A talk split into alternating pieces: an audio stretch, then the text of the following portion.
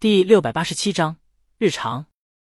当然，好学生妈妈一眼认出小三是凶手，纯属个人偏见。主要她老公是画家，现在同一个女学生不清不楚的，她还真就跟书里的女主人差不多，顶多也就是一个出轨了，一个还在暧昧的路上。所以她不知不觉的带入了女主。她从浴缸出来，擦干净身子，穿上衣服，搬了一把躺椅，坐在四合院的落地玻璃窗前，晒着太阳，看着书，盼着女主在波洛帮助下。沉冤得雪，真凶落网。尤其在波洛走访了律师、警察、法官，从侧面塑造了女主的贤惠，但又经常跟男主吵架。以后，好学生妈妈代入感更足了，女主简直跟她一模一样。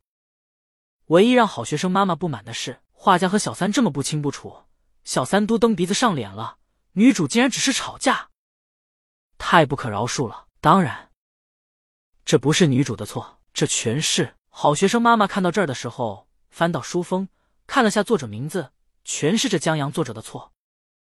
这名字一听就是男人，这绝大多数男作者都塑造不好女性角色。这作者写出一个丈夫出轨了还死守丈夫的女主也不奇怪。好学生妈妈现在唯一看下去的盼头就是抓住小三的把柄，看着他被绳之以法。然而，艺术家简直都快成了各种生活放荡。酗酒无度、打架斗殴、偷情通奸的理由了。我自己从来都搞不懂，凭什么拥有艺术才能就可以让一个男人顺理成章的不去学着控制自己？这几段文字的出现，直接戳中了女主的心，让她觉得作者写的还是很不错的。虽然女主塑造的不咋地，但瑕不掩瑜。而且好学生妈妈慢慢品出味儿来了，这推理过程是真挺独特的。走访五个证人，然后再有五个证人书面回忆。还仅靠谈话就推断出了当年的真相，作者确实厉害。他已经有些年头没看推理了，看的都是明着什么的。想不到不知不觉间冒出这么一个深得他心的作者。不知不觉肚子饿了，好学生妈妈有心做饭，但正看到关键时候，他不想被打断。略一考虑以后，他点了份快餐，边吃薯条边看。吃完以后，拍拍双手，把包装袋放在一旁，也不收拾，继续看。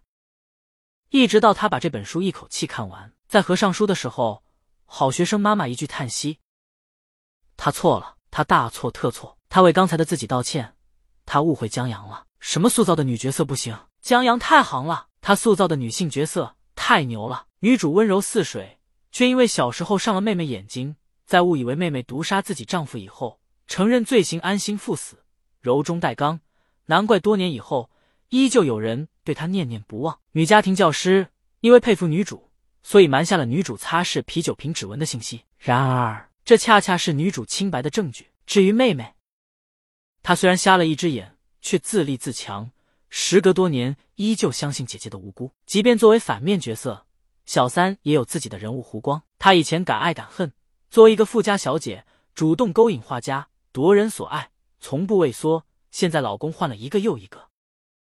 他杀死画家，报复他的玩弄和女主的怜悯，却很无力。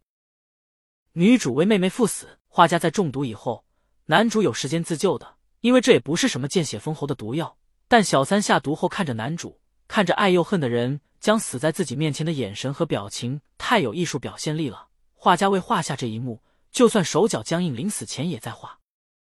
他杀死了画家夫妇，画家夫妇却不因他而死。或许。就像小三在最后说的，女主和画家两个人都逃开了。他们一个完成了天才佳作，一个终于还了小时暴怒用镇纸砸瞎妹妹的债，去了一个我无法找到他们的地方。但他们没有死，死的人是我。当然，好学生妈妈虽然怜悯凶手，但这不是说就认同你失去了生命，他失去了爱情。凶手在十几年以后才找出来，好学生妈妈当然很为女主不平。然而，恰是这十五年后的追凶，才造就了这精彩至极的故事。好学生妈妈很多年不读推理了，但年轻时也读过一些。这是她迄今为止读过的构思精妙、揣摩人性到了极致的绝作，让她即便没有体会到小三被拆穿的快感，也意犹未尽，甚至觉得韵味更足了。就好像大戏落幕，人群散去，望着茶凉，看着手中的书，想着刚才的繁华，不胜唏嘘和感慨，心里酸酸的。不亚于看完一本悲惨的名着。话说回来，现在推理的都写的这么厉害了吗？真让人刮目相看。他以为推理还处于杀人犯变态或侦探惊险刺激大显神威的刻板印象里呢，亦或者这本书就是江阳这个不知男女作者的巅峰。他倾向于江阳是女的，因为女性角色真的塑造的太厉害了，绝不是那些侦探身边花瓶，她们有血有肉，有爱有恨，比现在电视剧塑造出来的女性角色都要更饱满。好学生妈妈默默记下了江阳的名字。门推开了，好学生进了家门。好学生妈妈惊觉，原来天不知不觉竟然黑了。他急忙站起来，让他儿子先写作业，他去做晚饭。哦，好学生在母亲离开后，扭头看着桌子上的快餐食品包装，心想：这是怎么了？没有按时做饭就算了，妈妈还吃起了这些他眼中的垃圾食品。他靠近桌子，接着。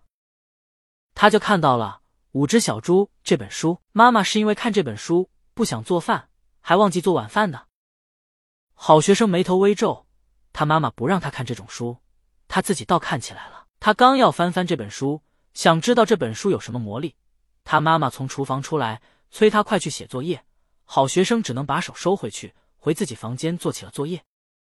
晚饭很快做好了，在用过晚饭以后，才八点多。这要是往常。肯定是妈妈收拾碗筷，催他写作业。但今儿不一样了，妈妈让好学生写作业，碗筷等他回来收拾。然后他穿了件外套就要出去。好学生忽然有种不好的预感。好学生妈妈出门以后往南走，胡同在二环南面出口，就是京都一座有名的寺庙。白天游客不少，所以胡同口有不少商店，其中就有一家书店。这书店开在四合院里。装修挺文雅的，老板也是一个有情怀的人，每天都会在四合院门口放一块小黑板，黑板上写新到的小众书籍和推荐的小众书籍以及推荐的理由。因为这些推荐语，他经常被吸引到书店里，而且他看到喜欢的书会尽量买上一本。毕竟在胡同里开一家书店还是很方便他们这些喜欢书的人的。只是这胡同的房租还有买书的人对书店不是很友好，开业几乎就意味着要倒闭。好学生妈妈希望自己买书能延缓一下关门的时间。